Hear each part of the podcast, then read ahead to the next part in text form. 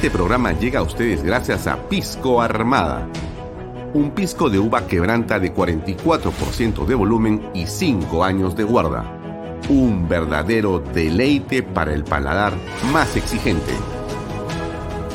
Cómprelo en bodegarras.com y recuerde, tomar bebidas alcohólicas en exceso es dañino.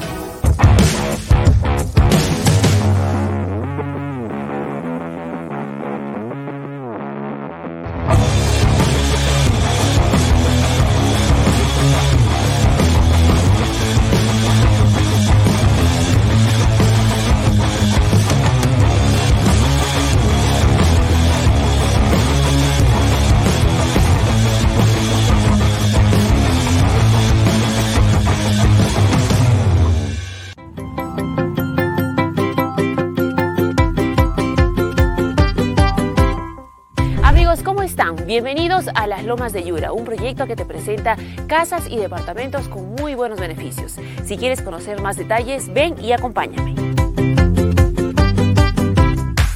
Elba, ¿cómo estás? Cuéntanos las opciones de vivienda que encontramos aquí en Las Lomas de Yura. Hola Lucía, tenemos muchas opciones de vivienda, departamentos desde 85 mil soles con el bono techo propio y para las familias que están buscando casas tenemos las últimas con grandes descuentos, desde 117.500 soles, incluido un descuento del 5% y el bono de nuevo crédito mi vivienda. Los precios son irrepetibles. Ahora sí es posible tener tu vivienda propia en las lomas de Yura. Realmente los precios son de locura. Aprovechen y cambien la cuota de alquiler por una cuota de crédito hipotecario. Ya puedes cambiar tu vida y la de tu familia y vivir en un proyecto que cuenta con luz y agua las 24 horas del día, desagüe, pistas asfaltadas, veredas, áreas verdes, alumbrado público, una zona comercial, una zona escolar y lo más importante de todo, dentro de un condominio cerrado. Y lo mejor de todo amigos es que las viviendas cuentan con una excelente distribución. Así es, tenemos departamentos de tres habitaciones, sala, comedor, cocina y un área de lavandería. Y casas en tres modelos diferentes, desde dos habitaciones y todas cuentan con sala, comedor, cocina y un área de lavandería. Elba, entonces cuéntanos ya cómo pueden acceder a una de estas viviendas soñadas. Es muy fácil, Lucía, porque el financiamiento lo realizamos con el BBVA, que pone a tu disposición ahorro vivienda, que permite que con una simple declaración jurada demuestres tus ingresos y así de fácil y rápido puedas ser propietario de una vivienda en las lomas de Yura. Amigos, recuerden que tener una vivienda es una inversión asegurada para toda la vida. Así que no lo esperen más, aprovechen esta gran oportunidad de obtener una casa o departamento con últimos precios de locura.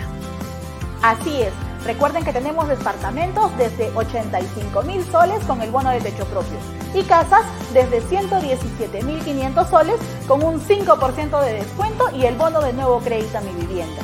Agenden su cita o visítenos en el kilómetro 17 en la carretera Arequipa-Yura o llamen a los números que aparecerán en pantalla. Perfecto, ya tienen toda la información, así que vengan y visiten y sean parte de este gran proyecto, Las Lomas de Yura.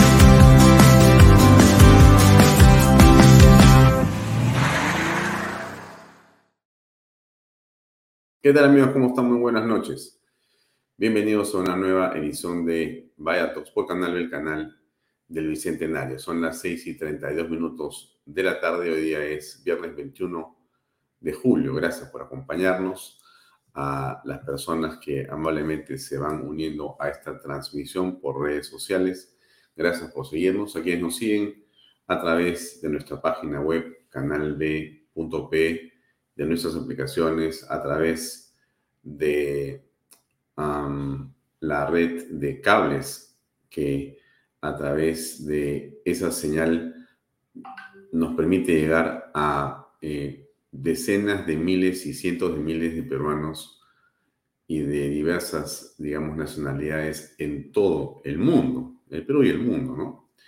Eh, en realidad, eh, gracias a Econocable, a Cable Más, a Yotalán, a WinTV, a eh, Bantel con su estupenda señal, a los amigos eh, en el Cusco de Inca, Visión y en Loreto a Amazónica TV.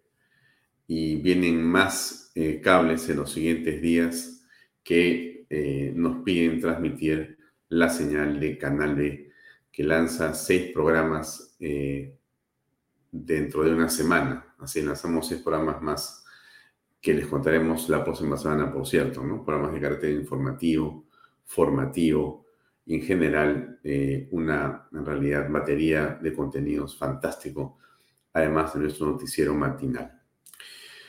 Bien, eh, nuevamente mi saludo a todas las personas que nos siguen a través de las redes sociales. Ángela Amparo Fernando Salas, Rodolfo Reyes, ¿cómo estás?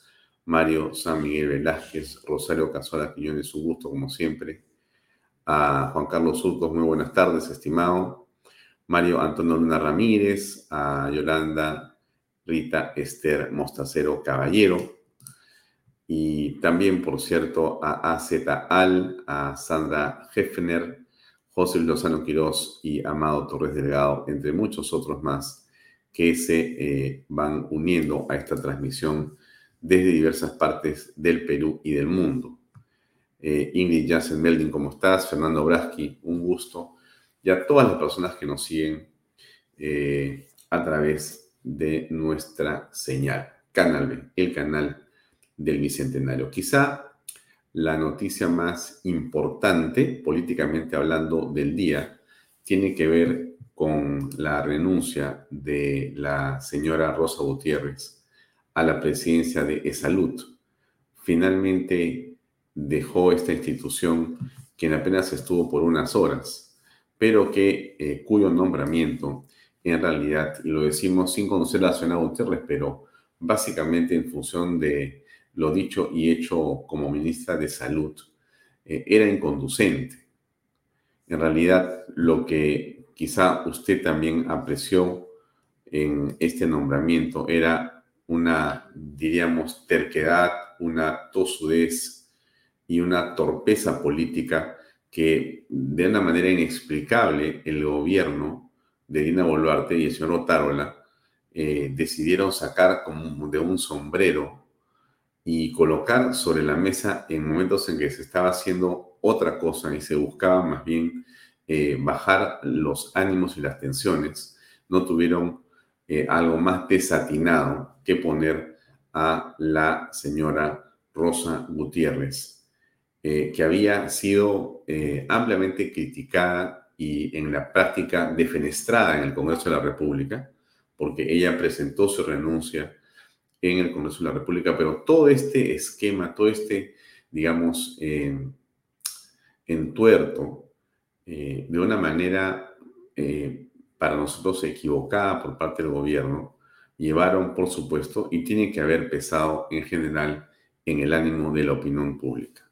Como dice con mucho, digamos, buen humor Rodolfo Reyes Milla, no va más la doctora Dengue. Y este tema perdonen ustedes, del dengue sí es un asunto en extremo peligroso y delicado porque, como hemos sabido y conocemos, finalmente son más de 200.000 personas contagiadas. Ya un informe que ha salido en las últimas horas nos habla de esa cifra, pero no es solamente ese el tema, sino que no ha tenido el gobierno una estrategia. Y la señora Rosa Gutiérrez, desde mi punto de vista, porque uno ve, mejor dicho, uno opina eh, desde esta tribuna donde estamos nosotros por lo que vemos en los medios de comunicación, en las redes sociales. En realidad no podía hablar de otra cosa, porque yo no conozco a la señora Gutiérrez, no conozco su pensamiento político ni su estrategia. Yo doy una opinión en función de lo que vemos. Y lo que vemos nosotros también lo ve usted. Así que esto que le digo yo es que desde mi punto de vista, la señora Rosa Gutiérrez, lo único que tenía en mente era su imagen pública, muy al estilo de los eh, lagartos y lagartitos y lagartotes. Eh, en realidad solamente le importaba manejar una cantidad de cifras, tener una relación con la prensa que se dejaba, ¿no es cierto? Y eh, tratar de impulsar gestos, palabras, imágenes y sensaciones de poder, porque yo creo que la señora eh, tiene una aspiración política que por otro lado es totalmente legítima, ¿no? Y además, ¿por qué no podría ser ella una candidata presidencial? una candidata al Congreso.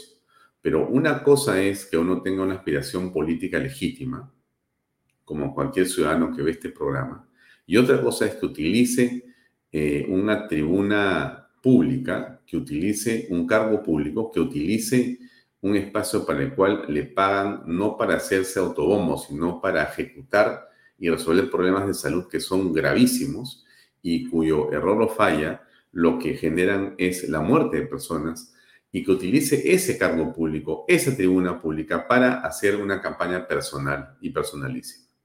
Y esa es la impresión que nos ha dado a nosotros.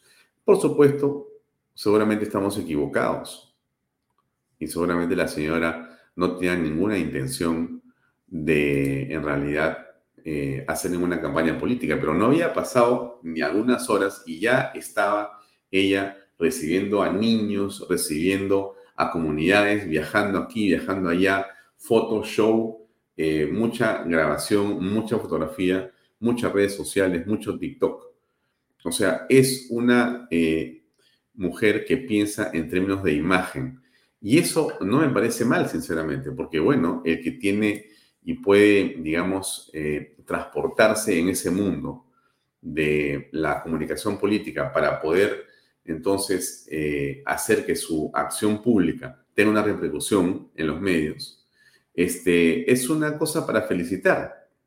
El eh, asunto es que si eso no está acompañado de resultados, simplemente es una torpeza y es una eh, inversión de, digamos, los deberes porque tu deber como funcionario público, eh, yo creo que está en primero, este, cumple eh, tu manual de funciones, eh, los objetivos para los cuales se te nombró como ministro de Estado en la cartera, y por lo tanto, cuando tenemos una crisis sanitaria, lo que tienes que hacer como ministro es resolver la crisis sanitaria, no incrementarla, no generarle al gobierno un problema político.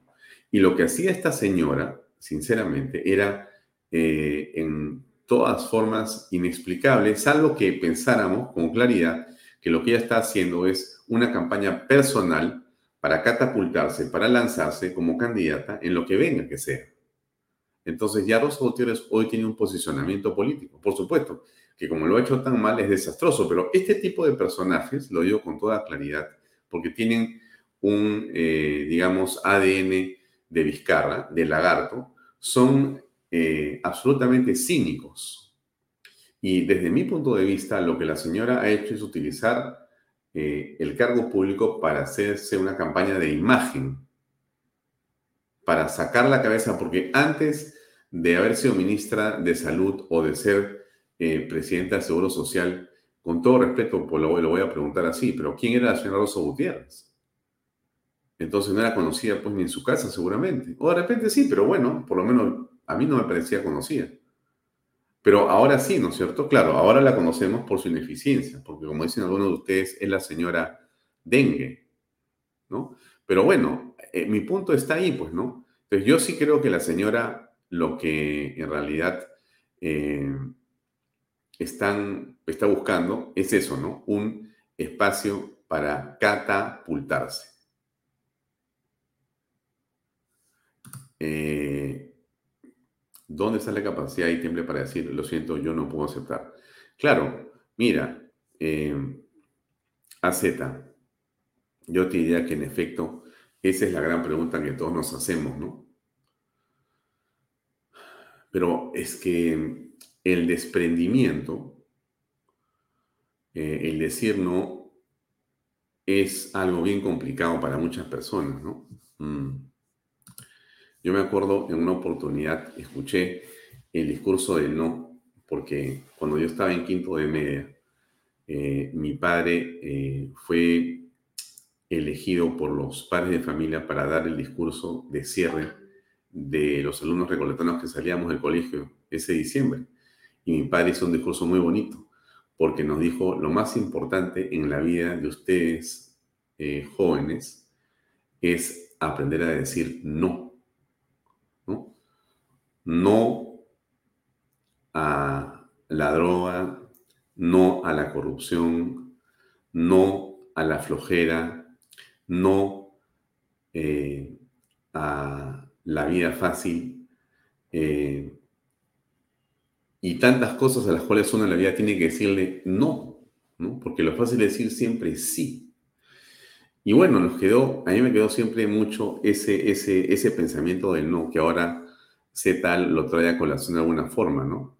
Y sí, lo que dice este Mario Antonio Luna Ramírez, eh, en realidad, em, quizá me parece una de las patinadas más interesantes de los últimos meses de alguien que se quería proyectar también como política, que era Catherine Ampuero. Porque Catherine Ampuero acababa de estar en Willax criticándola de manera directa eh, por ser presidenta de salud, obviamente cuando fue ministra de salud, y acababa de lanzar críticas, pero directas y bastante subidas de tono. Y apareció en una foto con la señora eh, ministra o la señora presidenta de salud eh, ahora colaborando, ¿no? O sea, realmente, qué cosa tan increíble, ¿no? El poder es, creo que muy atractivo para ciertas personas, o tan atractivo para ciertas personas que en realidad, este, quizá en algún momento Catherine Amparo nos puede explicar, ¿no? Nos puede explicar. La invité a conversar acá hace un tiempo, pero no tenía, no, tenía, no tenía tiempo. La invitamos hace unas semanas y me dijo que estaba muy ocupada. Quizá su agenda, ahora que ya no está con Rosa Gutiérrez, esté más, más distendida para poder conversar. Seguramente ustedes también van a querer preguntarle qué fue lo que tenía en mente cuando aceptó un cargo a una persona tan cuestionada, ¿no? Tan cuestionada que el propio gobierno le dijo gracias. Pero obviamente resulta que parecía que tenía un rosario también de investigaciones eh, fiscales en provincias, ¿no? En fin, eh, cada uno eh, traza su propio derrotero. Por cierto, no le deseamos... el derecho que tenemos los ciudadanos amigos es poder criticar a los funcionarios públicos. Podemos opinar sobre lo que hacen ellos y en ese uso de nuestra libertad de expresión decimos lo que pensamos con toda claridad. Y, sí, yo también creo, como tú, Gloria Cecilia Ciencia Linares, que es una penosa patinada de la ex procuradora. Miren, yo a algunas personas les cae muy mal la señora Caterina Ampuero, a mí no me cae para nada mal. Yo creo que hizo un papel eh, de una relativa importancia en su momento en hacer las denuncias que eh, tenía que hacer, creo yo, y creo que fue valiente en, esa, en, esa, en esa forma de expresarse y en esa, eh, digamos, trabajo que realizó como procuradora. Eh, creo que ella está adscrita al partido ahora de César Acuña, me da la impresión que sí. Y no sé si eh, en función de eso es que ella estaba colaborando también con la señora Rosa Gutiérrez, no, no tengo conocimiento del tema. Pero en fin, este esa es la historia de la señora Gutiérrez, que ya terminó, por lo menos aparentemente, porque ustedes saben que la política es como es y ninguna sorpresa o nada debería sorprendernos. ¿Qué, qué quiero decir con esto? Miren, si la señora Gutiérrez hace cuatro semanas o tres estaba fuera totalmente de la arena pública por razones que conocemos todos y de repente aparece sorpresivamente metida en salud con un presupuesto mayor que el del MINSA. Mira, si eso ha estado en la, digamos, este, conciencia, en el pensamiento, en la decisión de alguien, es porque ese alguien, eh, sinceramente, no tiene capacidad de lectura política. No sé quién habrá sido. Claro, esto al final le pega a la señora Boluarte y le pega a Otarla porque ambos han aceptado que ella esté ahí. Pero creo que la propuso el ministro de Trabajo que a mí me pareció una buena persona, pero nosotros somos lo que somos por las decisiones que tomamos. ¿No es cierto? No es lo que yo digo, digo, no es lo que yo hago, ¿no es cierto? Y lo que hace el señor ministro de Trabajo es eh, proponer y más bien defender la posición de Rosa Gutiérrez. De manera, para mí por lo menos, inexplicable, ¿no? Eh, y bueno, este, pasó lo que pasó no sé cómo se ha ido Rosa Botero, o sea, no sé, no entiendo quién ha sido finalmente el que los ha convencido de que están hasta las patas y que tienen que decirle que se vaya. Bueno, Me imagino que las encuestas, imagino que algún pajarito les ha notado en el oído lo que todos nosotros venimos diciendo y que toda la prensa dice. No somos los únicos. O sea, todo el bloque, digamos, de derecha en los medios y no tan de derecha también, ha criticado el asunto, ¿no? Salvo eh, los que siempre están dispuestos a hablar cualquier barbaridad. Usted ya conoce los medios impresos, radiales y en las redes sociales que son capaces de, en realidad, defender los nombramientos más impresionantes. Pero miren, aquí yo les recuerdo solamente ah, un par de cosas antes de eh, el excelente programa. Es excelente porque, bueno, pues tengo que decirlo, porque si no lo digo yo, lo digo yo bueno, ¿quién lo va a decir? Tengo que decirlo yo porque además es así. Pavel eh, y Lucio, Pavel Aquino y Lucio Portocarrero, dos estupendos profesionales en el campo de la minería, tienen este programa aquí en Canal que se llama Tierra para Todos, todos los viernes a las 5 de la tarde. Miren, este, este programa, y déjenme hacer un poquito de propaganda, un ratito, ¿eh? No, déjenme, escúchenme un ratito. Yo sé que a veces soy un poco antipático porque cuento y cuento cosas de Canal B, pero bueno, si no lo cuento yo, ¿quién lo va a contar? Pues déjeme, déjeme un comercial de 30 segundos. Mire, nosotros como canal, en realidad buscamos programas como el que tiene el señor Lucio Portocarrero y Pavel Aquino. ¿Por qué razón? porque creemos que se tocan tópicos in extenso, en detalle y en profundidad que la televisión abierta jamás lo va a hacer. ni siquiera la de cable, con todo respeto. En cambio, nosotros estamos tan felices de poder colaborar, ayudar a que este tipo de contenidos estén en la partida de Canal B y que estén a disposición de ustedes de manera asincrónica. O sea, que usted los pueda consultar o ver cuando usted quiera. En este momento, usted quiere en este momento, coge su computadora o su teléfono, se va a Canal B, entra a la hamburguesita, o sea, al menú, se despliega, le pone programas y aparece un montón de banners. Uno es ese. Usted se clic y a ver los 10 programas que hemos hecho con Tierra para Todos. Todos los programas de una profundidad y de un tecnicismo interesantísimo si a usted le gustan los temas relacionados al medio ambiente, a los ecosistemas, a la sostenibilidad, a la responsabilidad social, a la defensa del medio ambiente vinculado a la minería.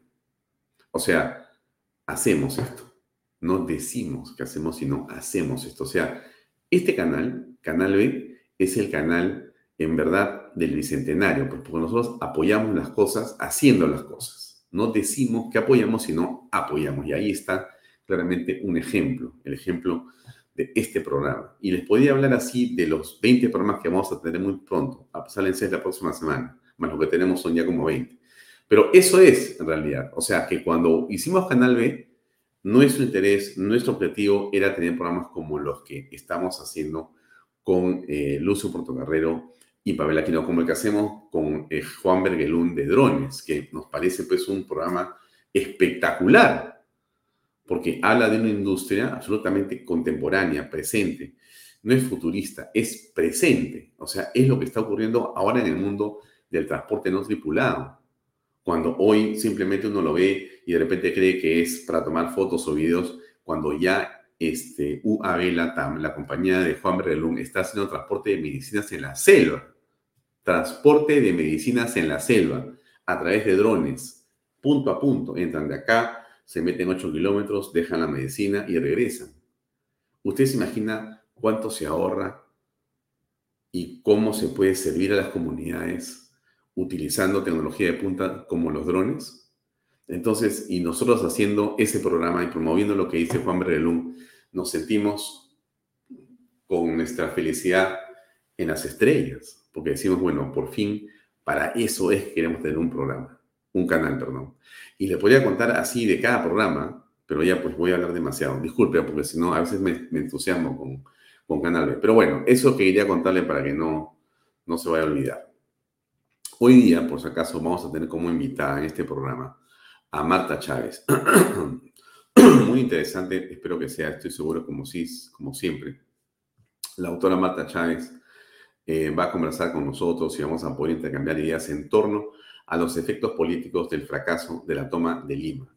¿Y por qué es importante eh, conocer los efectos políticos? Porque eh, aquí realmente este, el caviaraje, su medio de comunicación, sus operadores en las redes sociales, en el mundo digital, tienen un cinismo simplemente monumental. Porque ahora resulta que ha sido un éxito la marcha. Y en realidad dicen, pues, este es el principio, en realidad estamos muy contentos, puños y puños, cuando en realidad lo que ha pasado eh, ha sido, pues, una catástrofe, ¿no es cierto? Porque anunciar durante casi dos meses que vas a hacer la toma de Lima, asusar durante casi 20 días seguidos, todos los días diciendo que es el momento en que ya ahora sí se acabó, espérate, Dina, vas a ver cómo te vamos a agarrar, pim, pam, pum, yo voy a marchar, me pongo mis zapatillas, salgo a marchar, este, me tomo mis selfies, camino, lo digo, Cancún, o sea, era un despliegue realmente eh, disforzadísimo, ¿no es cierto?, de estos caviares eh, en, su, en su show de, de TikTokers, de Instagramers y etcétera, ¿no es cierto? ¿Para qué? ¿Para qué?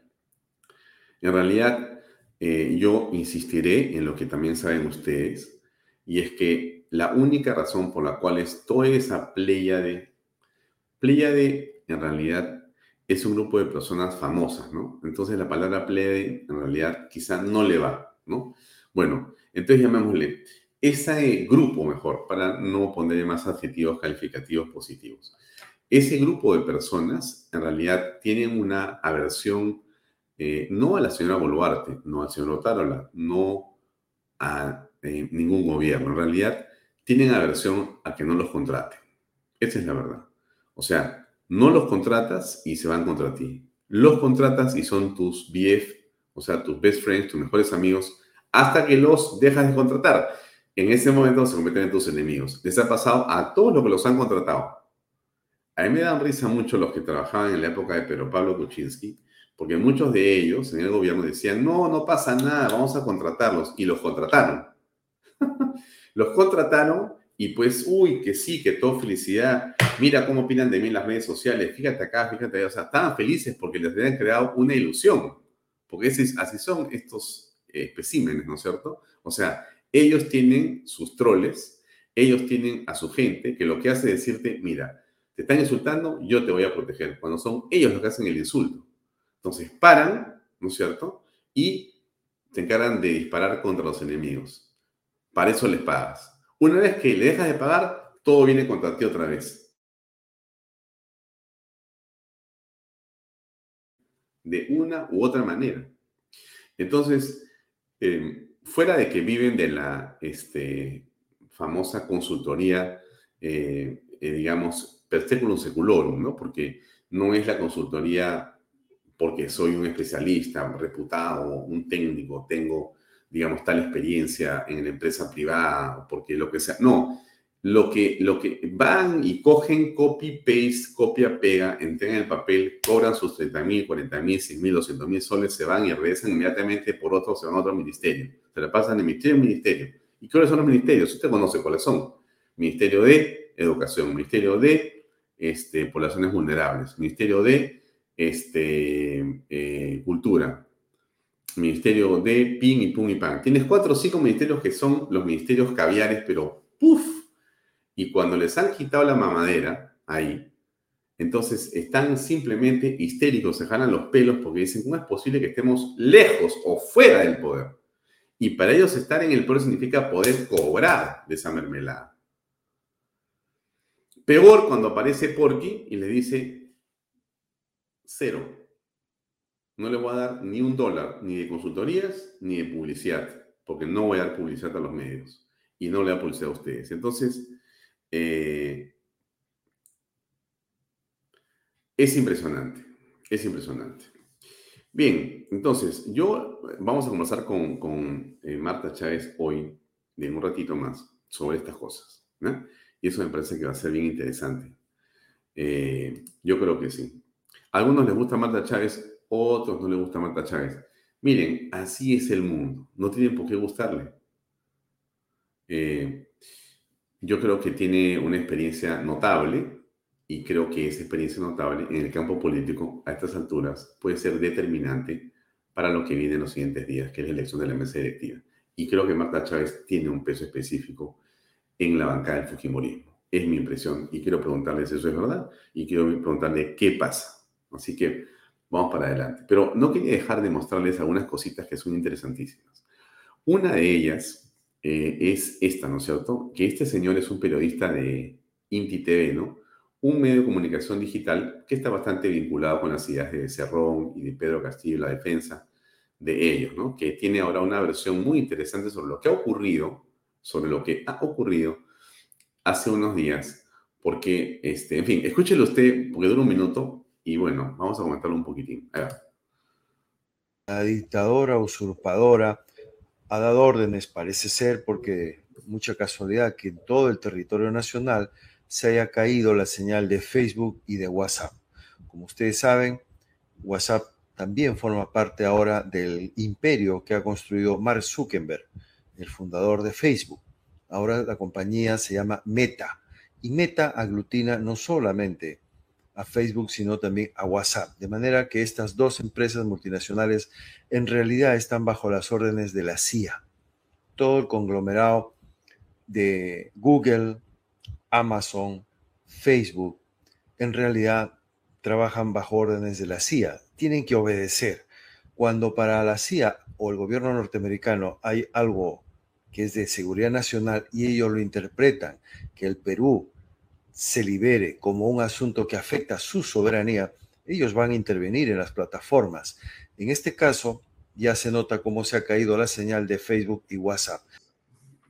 Bueno, entonces la señora Boluarte resulta que es amiga de Zuckerberg y ha hecho que se caiga WhatsApp. En fin, son teorías, pues, eh, que usted juzgará, ¿no? La, digamos, veracidad de lo que dice el señor de Inti. Pero yo no quería dejar de, digamos, volver a, colocar este video que me parece siempre interesante. ¿No dura cuánto tiempo? Son 20 segundos, pero buenísimo. Internas, ¿ah? Muy amables. El corte de pelo, pues, los, los delata más o menos rápido. Y cualquiera puede patear el piso, romper un pedacito de la vereda y comenzar a tirarla, ¿no? Así que de verdad, fue una marcha pacífica, había gente muy exaltada en sus arengas, en sus gritos, pero nadie, nadie quería hacerle daño al prójimo. Nadie, nadie quería hacerle daño al prójimo. Era una marcha pacífica y cogían pedacitos de los tiraban, ¿no? Es interesante la interpretación de la señora eh, Palacios. Eh, la realidad es un poco distinta, ¿no? Por la forma en la que estas personas, en la que estos sujetos terminan agrediendo a la autoridad. Eso es como le pegaron a un policía.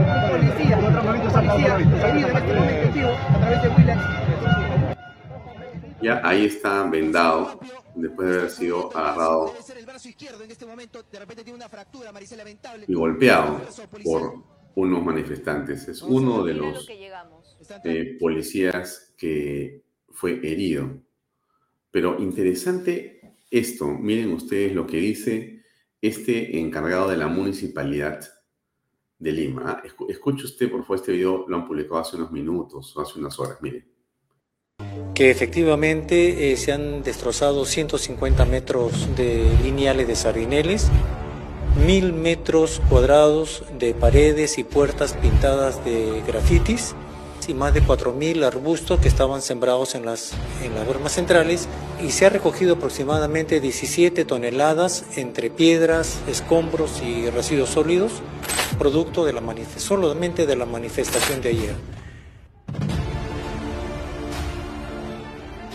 Las pintas y los deterioros por golpes deterioran mucho las imágenes, esculturas y que su recuperación, su reparación es lenta y además que costosa. Entonces, toda medida de prevención que se agote es necesaria para estos casos. Nosotros hemos eh, trabajado toda la madrugada de tal manera que a las cinco y media, seis de la mañana ya Lima estaba totalmente limpia, transitable y como bien se comenta, Lima trabaja.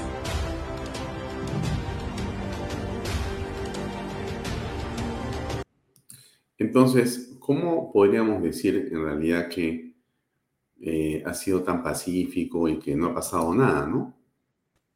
De verdad, fue una marcha pacífica, había gente muy exaltada en sus arengas, en sus gritos, pero nadie, nadie quería hacerle daño al prójimo. Nadie quería hacerle daño al prójimo. Sí, es mm, bien, bien singular la forma de ver. miremos este video, por favor.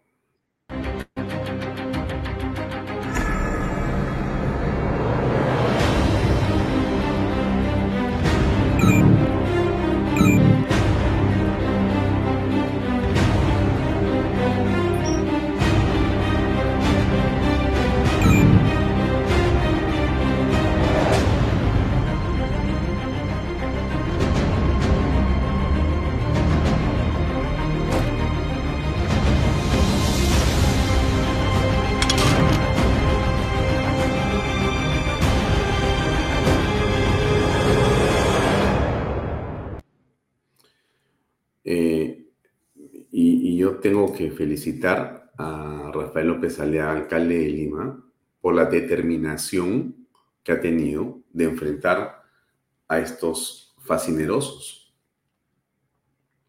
Porque aquí se ha dicho y hecho de todo, pero Rafael en la práctica, con el equipo de gente que tiene, ha defendido la ciudad. A pesar de eso, se han hecho destrozos que usted ha visto que nos van a costar un montón de plata a todos nosotros un municipio que tiene complicaciones económicas también. Pero ahí está. Para eso es la tecnología. Estas personas van a ser identificadas y van a ser y van a sufrir las consecuencias de sus actos. Y la Fiscalía y el Poder Judicial tendrán que actuar eh, con la rigurosidad que corresponde para que las, eh, digamos, eh, penas sean aplicadas según lo que es el debido proceso y lo que corresponde.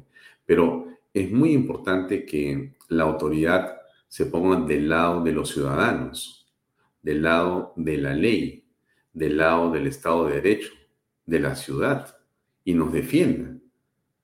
Como decía Rafael, por si acaso, ¿no? Estas cámaras no las han puesto ellos, o sea, su administración. Estas cámaras no las ha prendido la municipalidad. Sea, este sistema de cámaras ha estado operando básicamente igual en las marchas anteriores al gobierno municipal del señor Rafael López Alea, pero misteriosamente nunca sirvieron para lo que están sirviendo ahora, que es para identificar a los vándalos, para ubicar a los delincuentes, para proteger a los ciudadanos. Es inconcebible. Entonces, ese es el punto que creo que tenemos que reflexionar, ¿no es cierto? La autoridad está para servir a los ciudadanos. Y las cámaras no han aparecido ahora. No han aparecido ahora. Déjenme poner un video más antes de pasar la conversación con la doctora Marta Chávez sobre lo que está haciendo Porky en Lima. Ahí va. Lima trabaja, Lima no para. Es el mensaje de fondo porque no podemos parar. O sea, ustedes pueden venir al Centro Histórico de Lima cualquier día y está repleto de gente. Todos los restaurancitos, todos los bares, todos los negocios están abiertos. Los domingos tenemos pues, pasacalles espectaculares, ya se haciendo un, un evento mundial. No hay ciudad en el mundo que tenga tal cantidad y tal calidad de pasacalles, donde intervienen los clubes departamentales, intervienen también las embajadas ahora último. Estamos creando todo un desarrollo para ir llenando, llenando todo lo que es centro histórico, barrios altos, de turismo que genera pues, genera empleo, genera, genera inversión, genera trabajo. esto no nos va, no, no vamos a aguantar que nuevamente se destroce la ciudad y se corra. Está viniendo. Muy bien, ahora, este, esto que dice porqui, y aquí no hay que ser porquistas, amigos, porque no, es así. O sea, las cosas tenemos que acostumbrarnos los peruanos y quienes vivimos en la capital, que también por supuesto somos peruanos, pero que estamos viviendo lo que pasa, viviendo lo que está pasando, viendo y viviendo, tenemos que acostumbrarnos a decir las cosas como son exactamente. Y aquí existe un alcalde el de Lima, en estas circunstancias, que está protegiendo la ciudad. Si usted va un fin de semana a la Plaza de Armas, cosa que estaba cerrada con castillo, a lodo y, y piedra, usted va a encontrar un ánimo, un ambiente, un espíritu citarino, de respeto, de cordialidad, para poder hacer lo que dice el alcalde y lo que todos queremos hacer. ¿Cuál es la razón para no poder visitar la Plaza de Armas de mi país? ¿Cuál es la razón de mi ciudad? ¿Por qué? ¿Por qué tendría que estar cerrada con eh, rejas de acero lleno de policías? ¿Por qué no puede ser el centro de Lima lo que siempre ha sido en otras administraciones, hace muchísimos años? Y ahora Porqui lo está volviendo a hacer. Y eso, ¿quién, quién se beneficia con eso? Porqui, quizá pues políticamente, pues. Pero la gente que vive alrededor, los negocios que están ahí, la gente de clase media que está haciendo lo posible por salir adelante después de la pandemia, bueno, resulta que ahora tiene un montón de turistas y gente que regresa al centro de Lima. Oye, bien por ellos, bien por todos. Y eso es lo que no quieren los rojos, eso es lo que no quieren los caviares. ¿Por qué? Quieren que la gente esté atorada, aplastada, hundida, apesadumbrada, frustrada, molesta, para entrar ellos con su discurso que sí, que te vamos a dar, que vamos a hacer, que abajo volvarte. Por favor, o sea, hay que ver las cosas, estimados amigos de Canal B, con ojos realmente importantes. Ahora bien, antes de pasar a hablar con la doctora Marta Chávez, un último tema que no quiero dejar de mencionar porque es importante. Miren, la mesa directiva viene como el elemento o como el evento político más importante la próxima semana. El día miércoles a las 10 de la mañana, o sea, el miércoles 26 a las 10 de la mañana, en el Congreso se va a elegir a la nueva mesa directiva. En resumen, a quienes van a poder manejar la agenda de los temas políticos para los próximos 12 meses. ¿Esto tiene una importancia relativa? No. Tiene una importancia absoluta. ¿De qué depende lo que pase en esa elección de que los congresistas se pongan de acuerdo para poder encontrar una salida. Yo me refiero al bloque democrático. Entonces, el Fujimorismo, Alianza para el Progreso, eh, Avanza País, Renovación Popular y algo más de, eh, de repente, Acción Popular, muy poquititos y alguno otro por ahí, son los que formarían o podrían formar, Dios lo quiera, un bloque un bloque que podría permitir quizá llegar a tener nuevamente la mesa directiva. ¿Por qué es importante? Porque, estimada señores y señores que ve este programa, ha sido fundamental en los últimos 24 meses.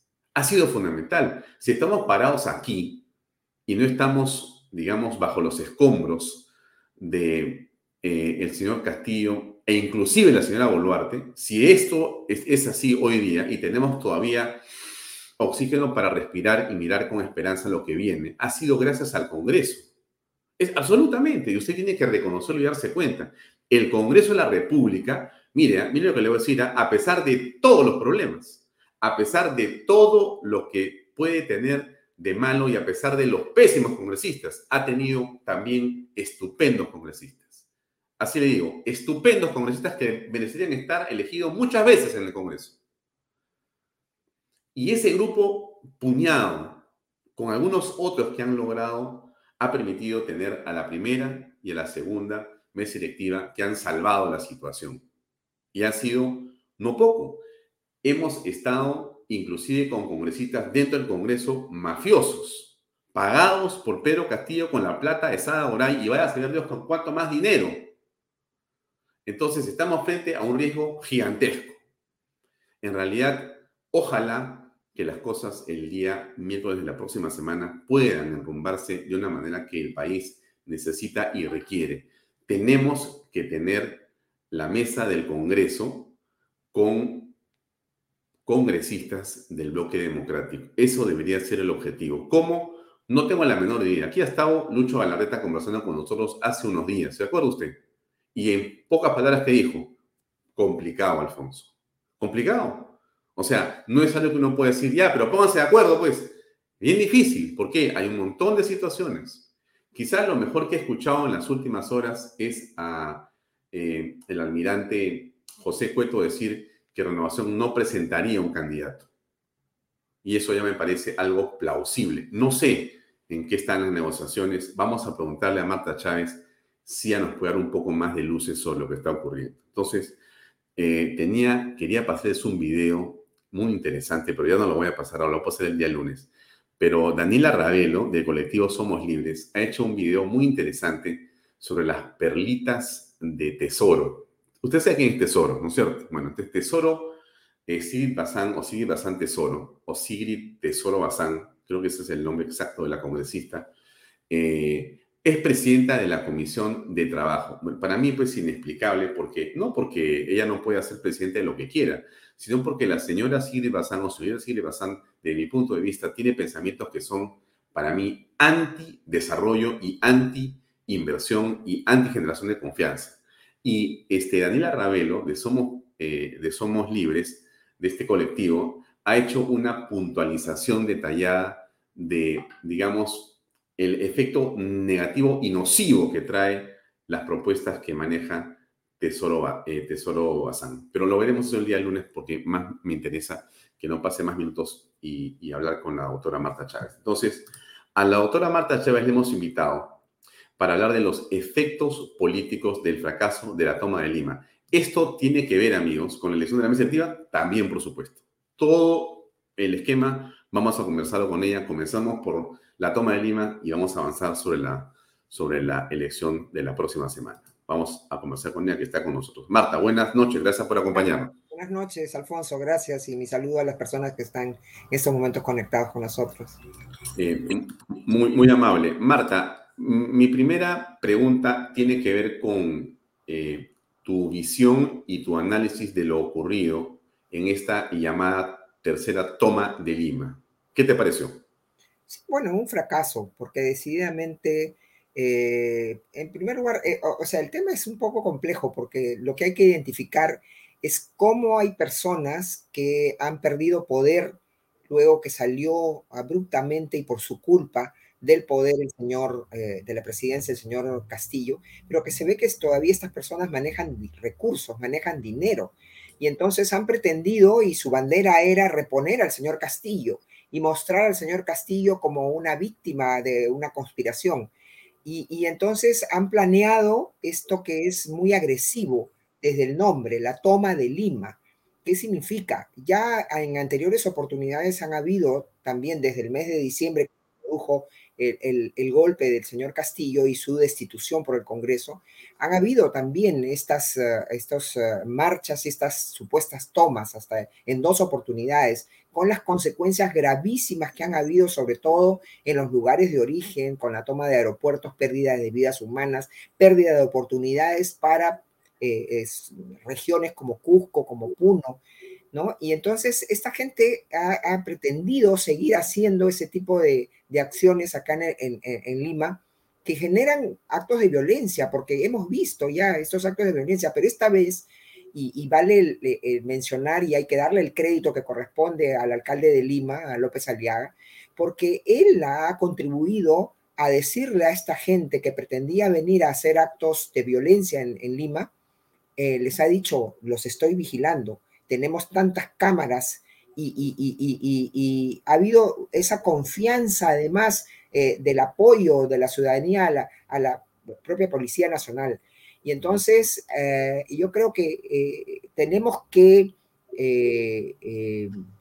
felicitar a, la gestión del señor López Aliaga, tenemos que felicitar también a la Policía Nacional del Perú, que ahí dan la batalla en, las condiciones más adversas posibles, pero se ha demostrado de que ah, hay que, habiendo voluntad, se puede afirmar el principio de autoridad, porque nadie eh, en su sano juicio, y esto yo le contestaba al cardenal Barreto que salía eh, en la República a decir una, una con, su, con sus eh, medias verdades civilinas, ¿no? La marcha es, hay un derecho a protestar.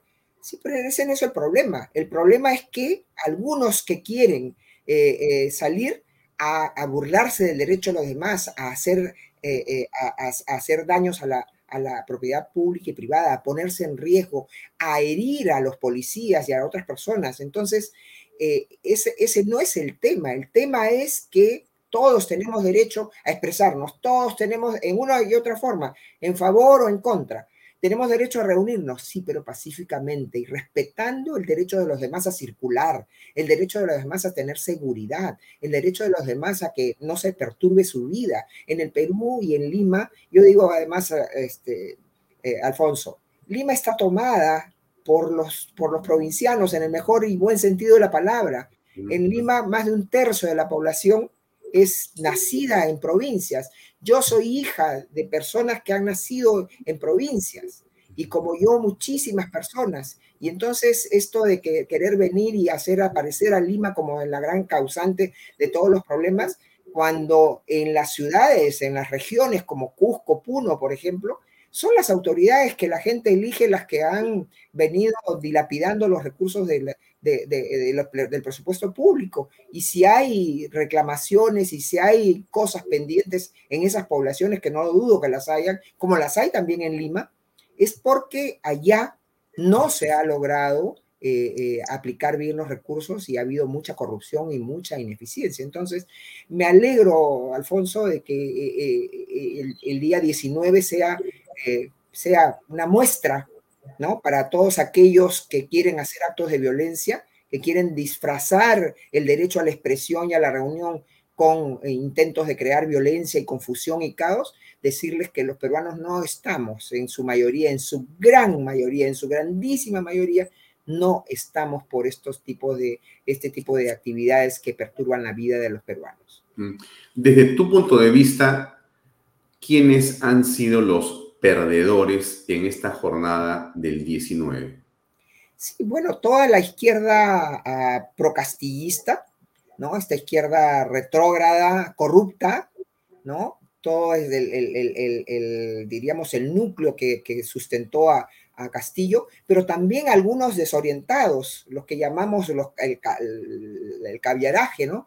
Que se siente amenazado porque ha perdido, por ejemplo, el Ministerio de Educación, porque decididamente con las reformas que se han hecho legales desde el Congreso eh, se ha recuperado la autonomía de las universidades y se ha logrado pues quitarle y controlar este tema famoso de las consultorías de las cuales han vivido estas gentes ver a una periodista como Rosa María Palacio saliendo o como el, el, el, rector de la, de la, de la UNI que, que, no renuncia a los 25 mil soles mensuales de bonificación que le, le dio el señor, el señor eh, Vizcarra, ¿no? Y salen, ver estos personajes que supuestamente eh, tienen eh, formación y información y educación como para hacer otros análisis saliendo a apoyar a estos, a estos actos de, de, que, de, que, son necesariamente violentistas, eh, me parece parte de la, del problema que vive el país y de, la, de, los desubicados que pueden ser algunos personajes. Ellos son los grandes perdedores, decididamente. Hmm. Ahora, tú eh, dirías que la señora Boluarte, el señor Otárola, podrían reclamar un triunfo por lo ocurrido el 19? Yo creo que no, de ninguna manera, porque ellos son, ellos de alguna manera son parte del problema. Que no se crean de que se les ha salvado a ellos. Lo que ha salvado el Perú y los peruanos son sus actividades, su vida tranquila. Tenemos problemas con este gobierno, qué duda cabe. Recién hoy día han tenido que enmendar el gran problema de, de haber eh, puesto en, en salud nada menos a una persona que fue sacada del Ministerio de, de Salud porque no rendía. Perdón, este... No, no te preocupes. Y a una persona que, acaban de decirle que, que, le acaban de decirle que se, que se vaya, ¿no? O sea, se vaya.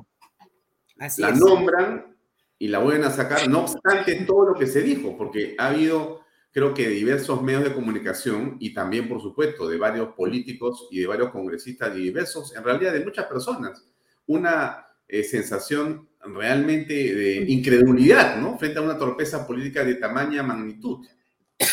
Sí, eso demuestra, Alfonso, que la señora Boluarte es parte del problema.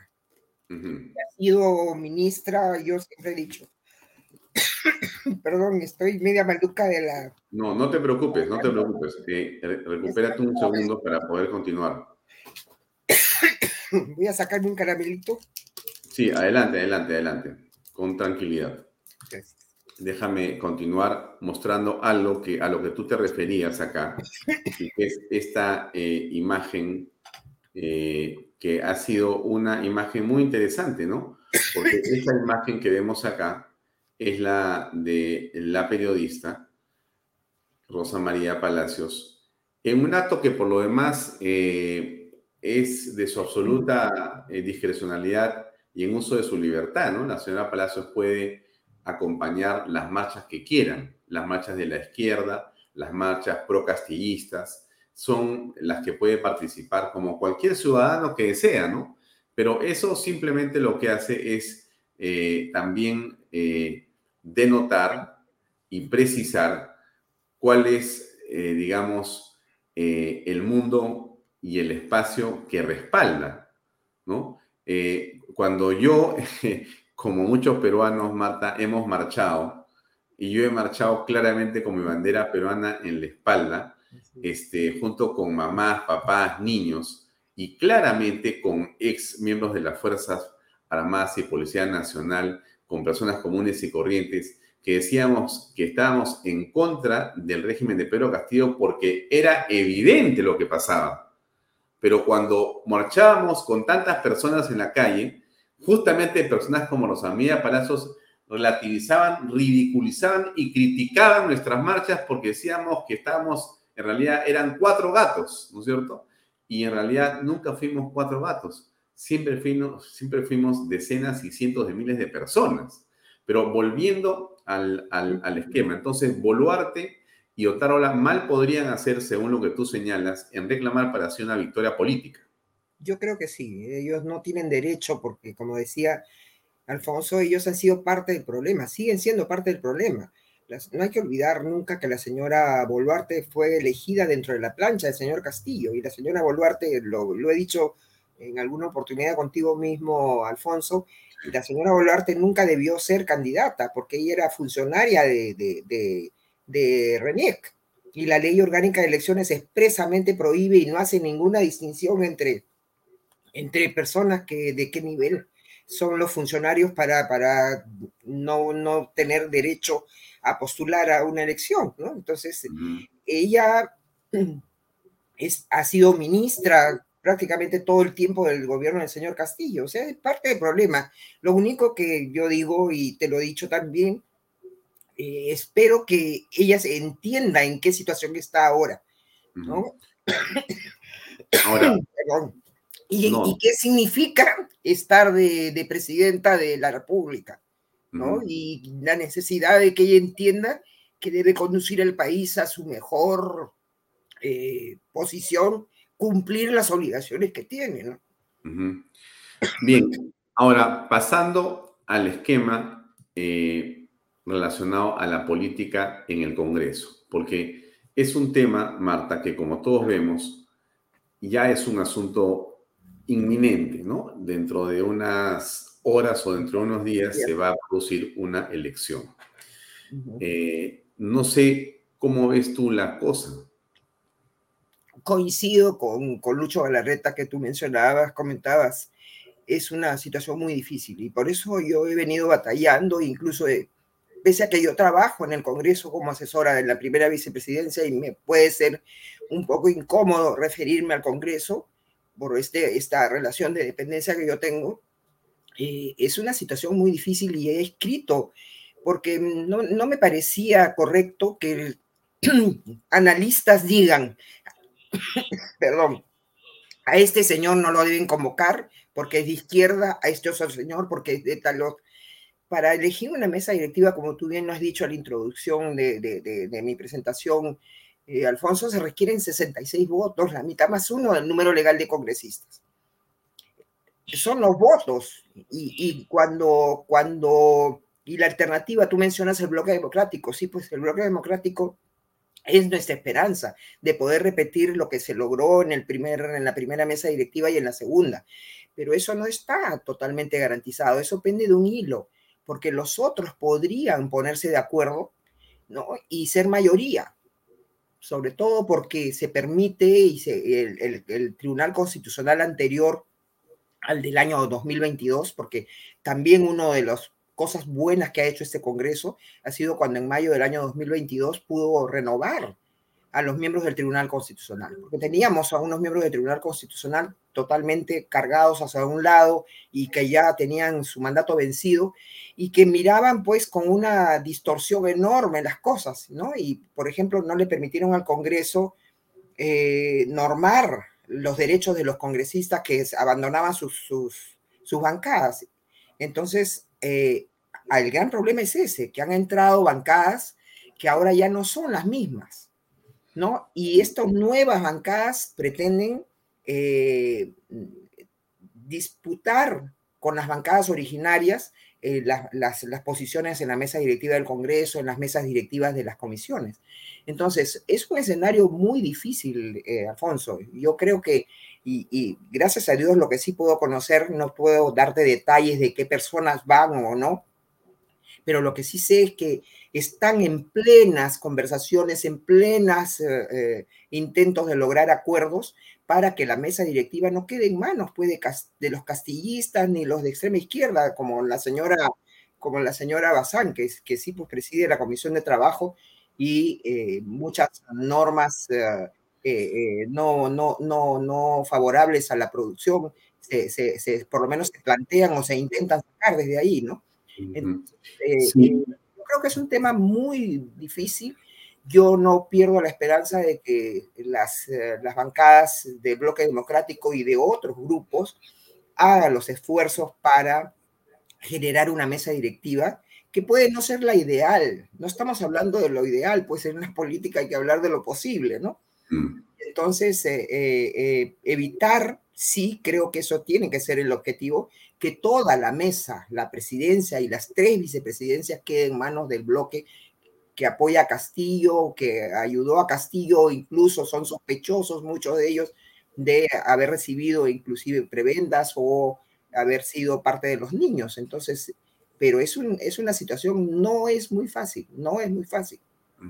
Ahora, no se comprende a veces eh, el peligro que entraña que eh, los mochazuelos, como se dicen, o los niños, o otras especies de congresistas estén al mando del Congreso de la República, porque en realidad la agenda que ellos presentan o intentan, digamos, poner sobre la mesa, tiene que ver con eh, sacarle al gobierno a Dina Boluarte, con reponer a Pedro Castillo, con convocar una asamblea constituyente, con querer eh, adelantar las elecciones para ver cómo ellos se incorporan o arman algún tipo de estratagema para hacerse elegir o continuar en el poder o quedarse en el poder de la forma más eh, anticonstitucional e ilegal, pero pasando por encima de todos porque lo que les interesa es básicamente el poder para lo que hacía Castillo, o sea, para llenarse los bolsillos. Cuando todos decíamos que eso ocurría, decían, ¿cómo vas a pensar eso si es un maestro?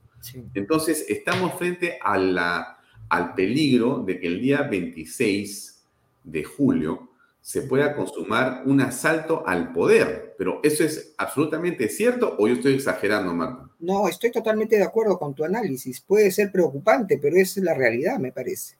Es la realidad. Y por eso es que yo decía, cuando las personas dicen a este grupo no, a este grupo sí, a esta persona no, a esta persona, hablemos con, con, datos sobre la mesa. ¿Qué personas con nombre y apellido y los votos que están detrás? Entonces, el esfuerzo creo que es, tiene que ser lograr una mesa que no eh, caiga en manos mayoritarias de estos grupos que eh, tanto daño han causado al Perú en estos dos últimos años, ¿no? Entonces, yo creo que, reitero, yo confío que sigan haciendo los esfuerzos. Sé que los voceros de los distintos grupos están haciendo los esfuerzos necesarios, están haciendo las concesiones. Tú denunciabas de que eh, eh, eh, había una bancada que no iba a presentar probablemente la de Renovación Popular candidatura.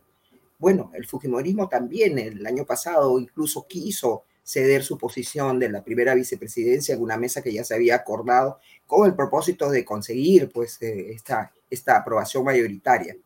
Yo creo que esa misma, esa misma tónica tiene que estarse dando ahora para evitar, reitero, Alfonso, sería muy grave, muy grave que eh, no hubiera eh, la posibilidad de, que, de, de una mesa en la que podría haber alguna persona que otra que no nos gusta, pero que mayoritariamente es una mesa que represente el bloque democrático, ¿no? Yo creo que esa es la aspiración mayor. Expreso titula Sin candidato de derecha. A cinco días de elecciones, nueva mesa directiva, representantes del bloque democrático se reúnen y no tienen candidato aún, ¿no? Aún no llegan a un acuerdo sobre quién los va a representar. Hasta el momento, eh, el llamado bloque democrático tiene asegurados 55 votos, pero está 66. Faltan 12 para ganar la presidencia del Congreso. Votos faltantes podrían provenir de Somos Perú y del bloque magisterial, Concertación Nacional, etcétera. Bueno, ahí está la discusión, ahí está la conversación. Eso es pura, digamos, eh, en este momento, eh, no sé cómo llamarlo, pero no es la palabra negociación, pero sí es la palabra conversación, porque esta es política, puramente político. Aquí veremos cómo se ponen de acuerdo. Ahora, eh, en el camino hay otros temas, ¿no? Que aprovechando tu presencia, yo quería este, eh, tocar y que están en los medios de comunicación y que igual me parecen súper válidos poder eh, analizarlo. Uno tiene que ver, déjame eh, abrir mi, mi página y acá está el asunto este. A ver, ¿qué opinas tú? Esto lo acaba, déjame poncharlo, que tiene que ver con una, este, el cuarto juzgado constitucional de la sala del Poder Judicial ha dispuesto que la RENIEC proceda con la inscripción del acta de matrimonio entre dos personas del mismo sexo. Ya, déjame ponchar esto para que lo podamos ver todos. Aquí está. Ok, eso es. Aquí está. Esto es el juzgado constitucional número 4, expediente eh, tal demandante, demandado, se demanda a la RENIEC para que se inscriba y se quede fundada esta resolución del año 23. En fin, está ahí los fundamentos, ¿no? Que esta ciudadana demanda a una entidad estatal por violación de los derechos constitucionales, igualdad, no discriminación, libre desarrollo de la personalidad, debida motivación, entre otros. ¿Qué piensas al respecto, eh, Marta? Sí, bueno, ese es un, eh, felizmente es una primera instancia. Me imagino que el RENIEC, el procurador de RENIEC, tendrá que hacer valer su, su obligación de impugnar esa resolución. Esto se ha revisado en la instancia superior y eventualmente en la propia Corte Suprema. No, eh, no es el primer caso que se intenta eh, torcer ¿no? Eh, lo que la Constitución misma señala.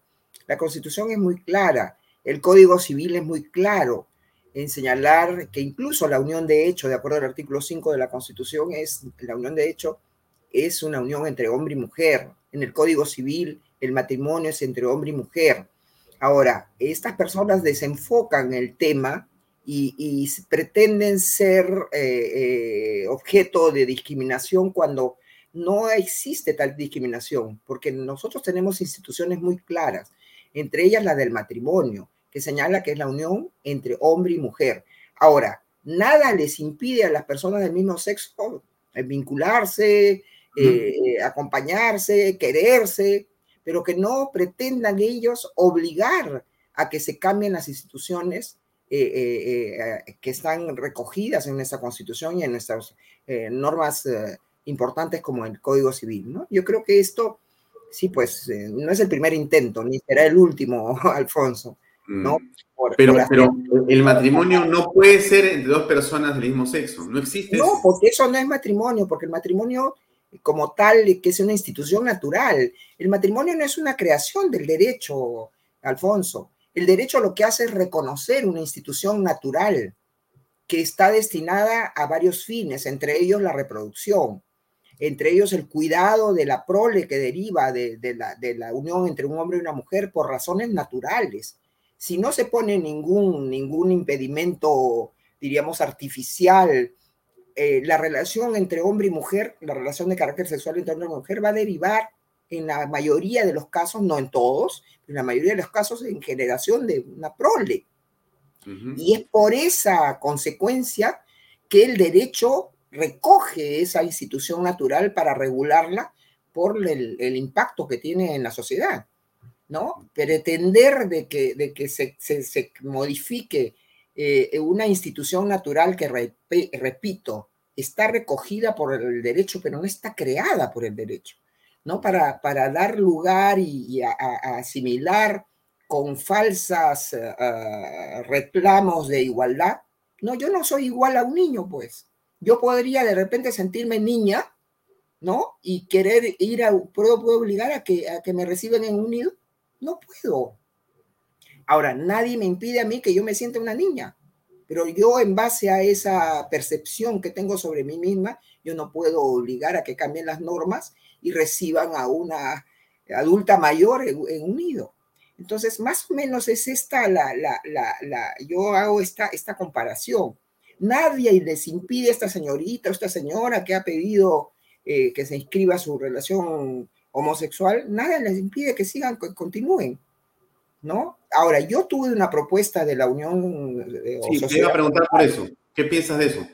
De la sociedad solidaria, pero no es un tema que, eh, que significa un matrimonio sin el nombre matrimonio, sino simplemente ¿Y la unión, civil es la que tú te refieres? ¿La unión civil? no, no la unión civil, porque hay varios temas que la unión civil, ¿no? Hay algunos que le llaman unión civil y que es como un matrimonio, no. Inclusive impiden que las personas que tengan vínculo de consanguinidad puedan, puedan usar esa figura. Yo no, lo que yo propuse hace más de una década es que la sociedad solidaria, quiere decir mi hermana y yo podemos decidir vivir juntas porque ella enviudó, porque yo enviudé, porque nunca me casé, etcétera, y vivimos juntas y queremos proteger nuestro patrimonio. No hay necesidad de que haya una relación de carácter homosexual, ni siquiera sexual, sino una relación de mutuo cuidado. Y de mucha confianza, claro. Y ahí podrían incluirse las personas homosexuales, las personas este, transexuales inclusive.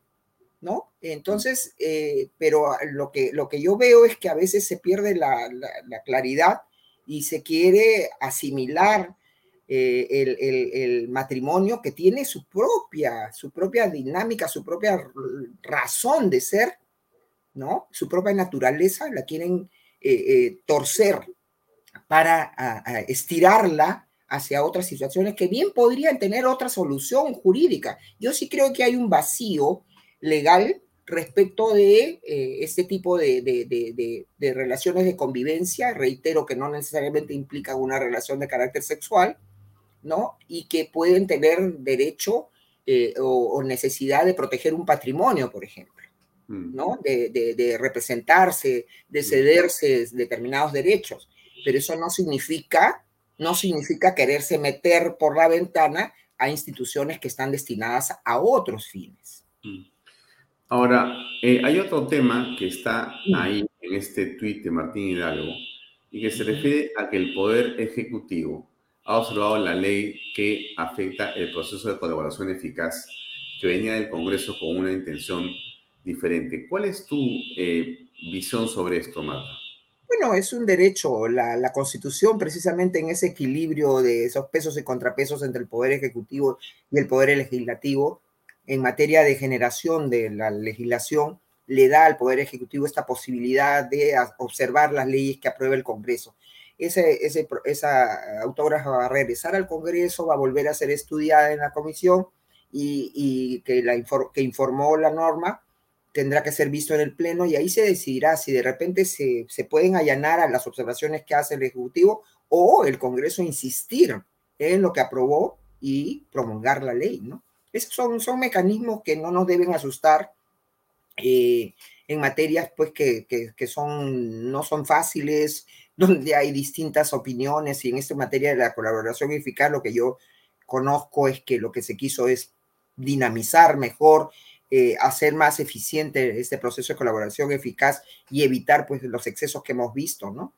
en los últimos años, donde no hay una real una real administración de justicia y se presta para persecuciones y se presta para muchas injusticias. ¿no?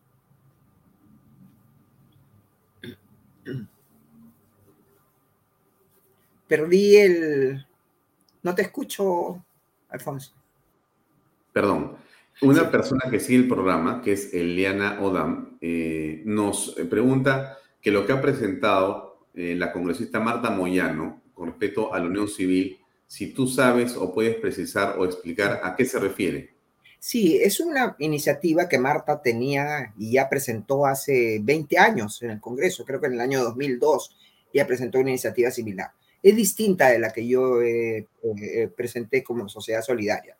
Yo no estoy eh, de acuerdo con, con ese planteamiento porque de alguna manera, primero, restringe esa unión civil solamente a las relaciones homosexuales. ¿no? y, yo creo que no es necesario obligar a que las personas pasen por un, por, por, un desfiladero. Yo veo que en la proposición que yo tuve de Unión de Sociedad Solidaria podían entrar también esas parejas homosexuales como parejas eh, que no eran parejas en el sentido afectivo sexual, ¿no? Y entonces, pero siempre llegando a la protección patrimonial, ¿no? Eh, Marta Moyano ha hecho una propuesta que va a ser debatida. Ella misma, eh, ella es vicepresidenta y, en la vicepresidencia, yo trabajo con ella y, nos encargamos, por ejemplo, de la derivación de los proyectos. Entonces, ese proyecto, Marta ha dispuesto que pase a la Comisión de Constitución y a la Comisión de Justicia. Es decir, nadie quiere imponer nada, simplemente es una propuesta que además ella la tiene desde hace más de 20 años, con la que podemos no estar de acuerdo. Yo no estoy de acuerdo con esa propuesta. No, no, pero fíjate, qué, qué curioso lo que comentas, porque alguien dice lo siguiente, que lo publico, ¿no? Mira, dice, Marta Chávez es fujimorista original. Moyano es quequista. Bueno, la gente tiene libertad para opinar en este programa también, pero ¿qué opinas tú de eso, Marta? A ti te reconocen más en el ala albertista, obviamente, ¿no? Bueno, por, una cuestión, diríamos, histórica, porque yo he trabajado con el presidente Fujimori más que con, con Keiko Fujimori. Yo, yo he sido congresista cuando el presidente Fujimori era presidente del, de la República, ¿no? Y entonces era una dinámica distinta.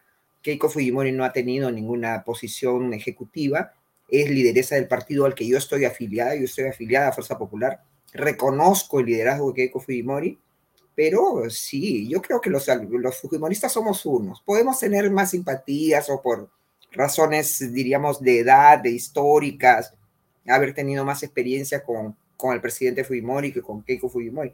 Reitero, yo creo que Keiko Fujimori, el Perú se pierde una oportunidad magnífica de tener a una eh, eh, estupenda persona como Keiko Fujimori en una posición ejecutiva. ¿no? Ojalá que en algún momento Keiko Fujimori sea elegida presidenta del Perú.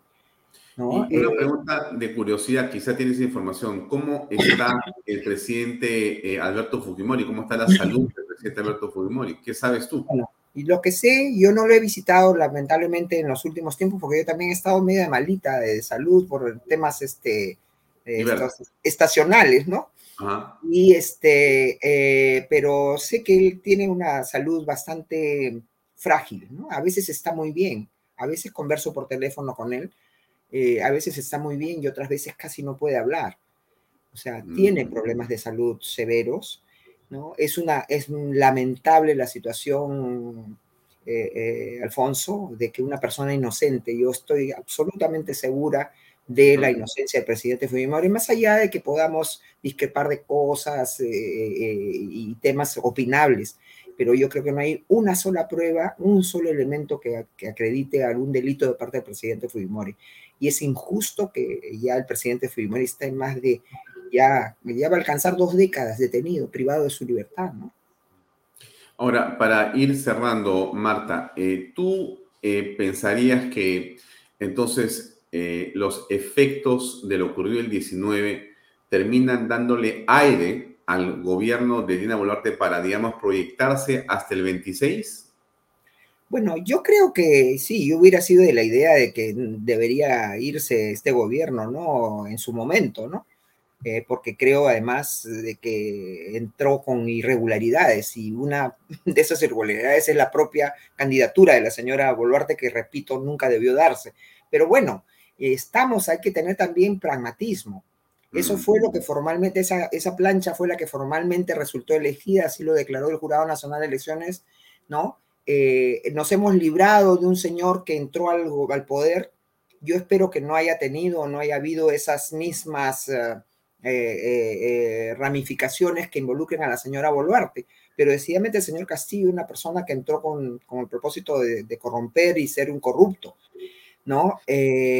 la señora Boluarte ahora está en el poder por esta, este tema de haber sido ella elegida formalmente en la vicepresidencia. Y entonces yo creo que, que, lo que más le conviene al país es continuar, continuar. Un proceso electoral, tú lo sabes mejor que yo, Alfonso, es un problema, es, genera cierta incertidumbre. Entonces no es un proceso fácil el proceso electoral.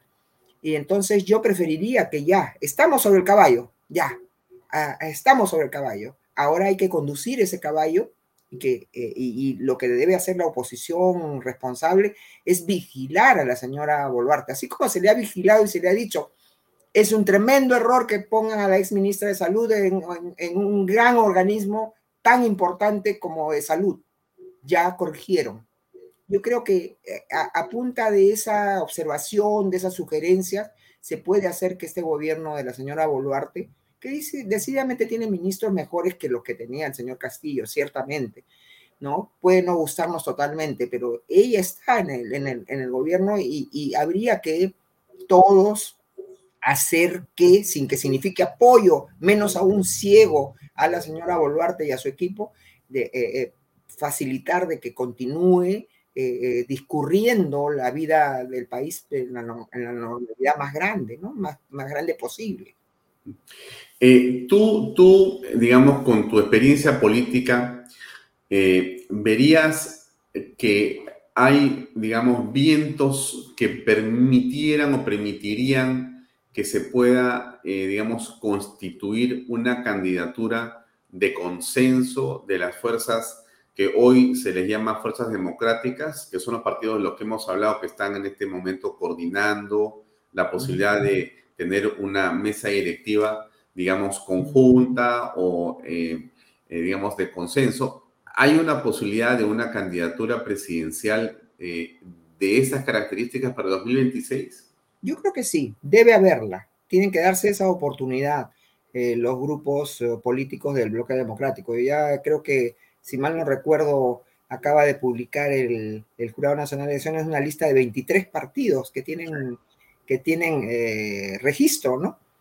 a muchos de ellos no conocidos, ¿no? Eh, pero yo creo que los partidos que tienen mayor peso, experiencia, deberían, y sobre todo que tienen una visión de defensa, de no, de, de, no ser antisistema, eh, eh, tienen que tratar de, de concertar y, para evitar la división. Yo sí creo que esos esfuerzos deben hacerse. Y reitero, estoy tranquila desde el lado del Fujimorismo, porque si bien no se aceptan vetos, yo siempre digo, nadie tiene derecho a ponerle veto a nadie, menos a una candidata como Keiko Fujimori, porque hay gente que dice, no, sí, pero que Keiko no se, un momentito, Keiko Fujimori es fundadora de un partido, Keiko Fujimori ha sido una, una gran candidata en los tres últimos procesos electorales, ¿no? Y, y, y, y yo creo que de principio no se puede aceptar que alguien ponga veto, pero fuera de eso, yo creo que sí deben concertar y yo estoy tranquila porque en el Fujimorismo más de una vez hemos dado muestras. Hoy hablamos de, de, de, de López Aliaga en la Municipalidad de Lima y hay que recordar que, mm. que, Fuerza Popular no presentó candidato a la Municipalidad de Lima. Para, para apoyar. Yo misma, que tengo discrepancias con el señor López Aliaga, pese a reconocer que es una persona de muchos valores, voté por él. ¿no? Mm. Es, es una muestra que sí se puede.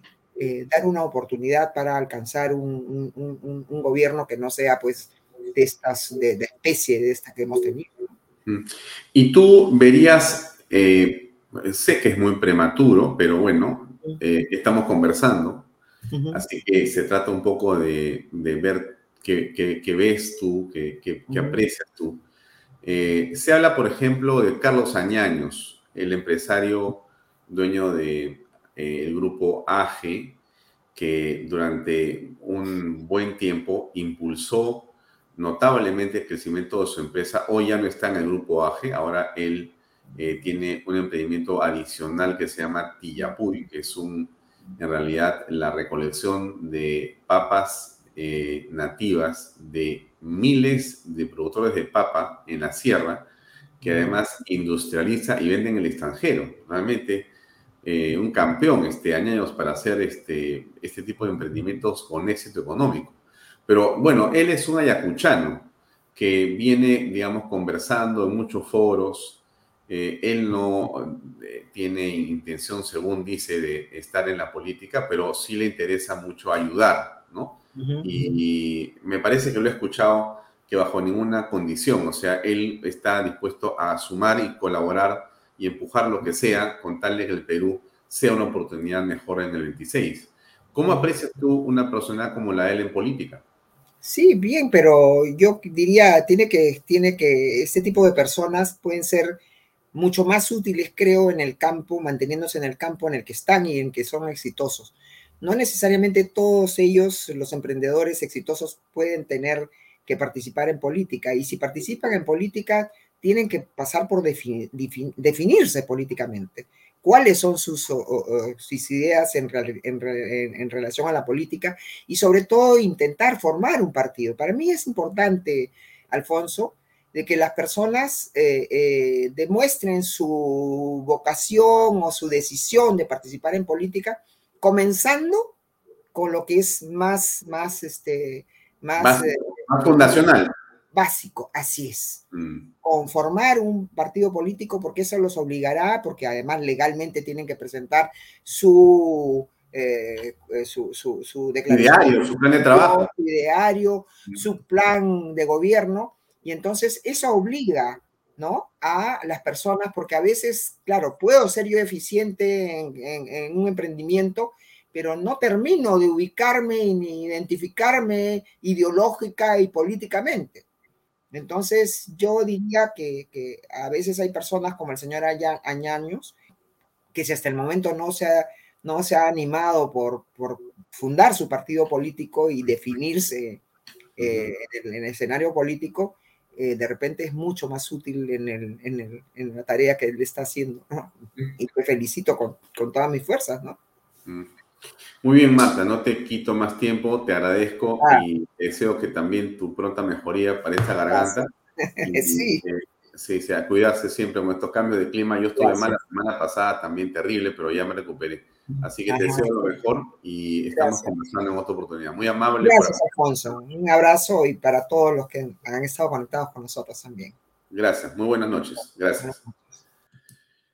Bien, amigos, era la doctora Marta Chávez Cosío que tuvo la gentileza de acompañarnos unos minutos para conversar sobre la coyuntura política. Creo que el tema es sin duda eh, preocupante porque, como hemos visto en el programa de hoy y en otros, lo que viene necesita frialdad, decisión, unidad y nuevamente eh, dar, ¿no? Dejar y dar al mismo tiempo, ¿no? No, no eh, empecinarse en que si no es uno, entonces no es nadie, ¿no? En la política eh, hay momentos en los que las personas que hacen la mayor contribución son aquellas que tienen el mayor desprendimiento. Ojalá que la madurez de todos prevalezca.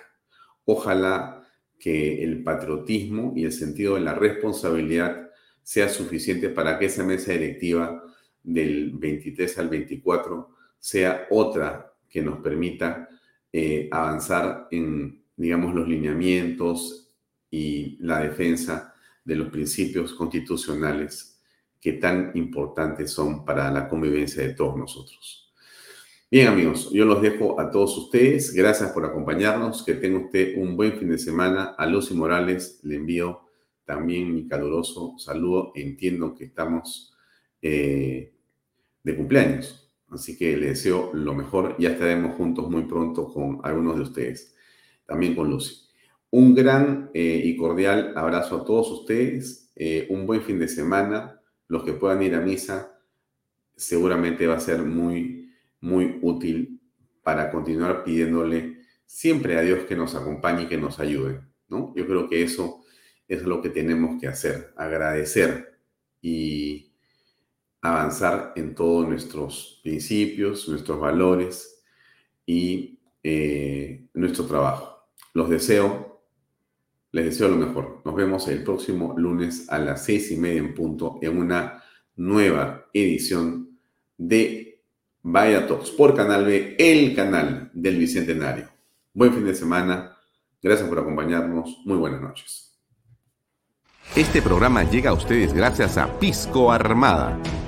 Un pisco de uva quebranta de 44% de volumen y 5 años de guarda un verdadero deleite para el paladar más exigente.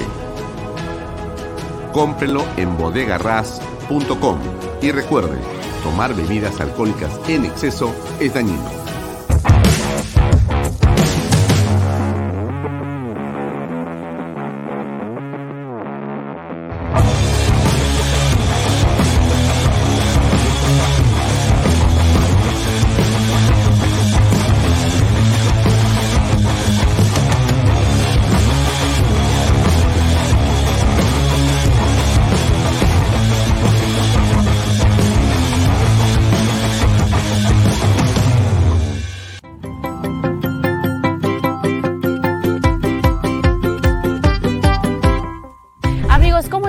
Bienvenidos a Las Lomas de Yura, un proyecto que te presenta casas y departamentos con muy buenos beneficios. Si quieres conocer más detalles, ven y acompáñame. Elba, ¿cómo estás? Cuéntanos las opciones de vivienda que encontramos aquí en Las Lomas de Yura. Hola Lucía, tenemos muchas opciones de vivienda, departamentos desde 85 mil soles con el bono techo propio y para las familias que están buscando casas, tenemos las últimas con grandes descuentos, desde 117.500 soles, incluido un descuento del 5% y el bono de nuevo crédito a mi vivienda. Los precios son irrepetibles. Ahora sí es posible tener tu vivienda propia en las lomas de Yura. Realmente los precios son de locura. Aprovechen y cambien la cuota de alquiler por una cuota de crédito hipotecario. Ya puedes cambiar tu vida y la de tu familia y vivir en un proyecto que cuenta con luz y agua las 24 horas del día, desagüe, pistas asfaltadas, veredas, áreas verdes, alumbrado público, una zona comercial, una zona escolar y lo más importante de todo, dentro de un condominio cerrado. Y lo mejor de todo amigos es que las viviendas cuentan con una excelente distribución. Así es, tenemos departamentos de tres habitaciones, sala, comedor, cocina y un área de lavandería. Y casas en tres modelos diferentes, desde dos habitaciones y todas cuentan con sala, comedor, cocina y un área de lavandería. Elba, entonces cuéntanos ya cómo pueden acceder a una de estas viviendas soñadas. Es muy fácil, Lucía, porque el financiamiento lo realizamos con el BBVA, que pone a tu disposición ahorro vivienda, que permite que con una simple declaración jurada demuestres tus ingresos y así de fácil y rápido puedas ser propietario de una vivienda en las lomas de Yura. Amigos, recuerden que tener una vivienda es una inversión asegurada para toda la vida. Así que no lo esperen más, aprovechen esta gran oportunidad de obtener una casa o departamento con últimos precios de locura. Así es, Recuerden que tenemos departamentos desde 85 mil soles con el bono de techo propio y casas desde 117.500 soles con un 5% de descuento y el bono de nuevo crédito a mi vivienda. Agenden su cita o visítenos en el kilómetro 17 en la carretera Arequipa-Yura o llamen a los números que aparecerán en pantalla. Perfecto, ya tienen toda la información, así que vengan y visiten y sean parte de este gran proyecto Las Lomas de Yura.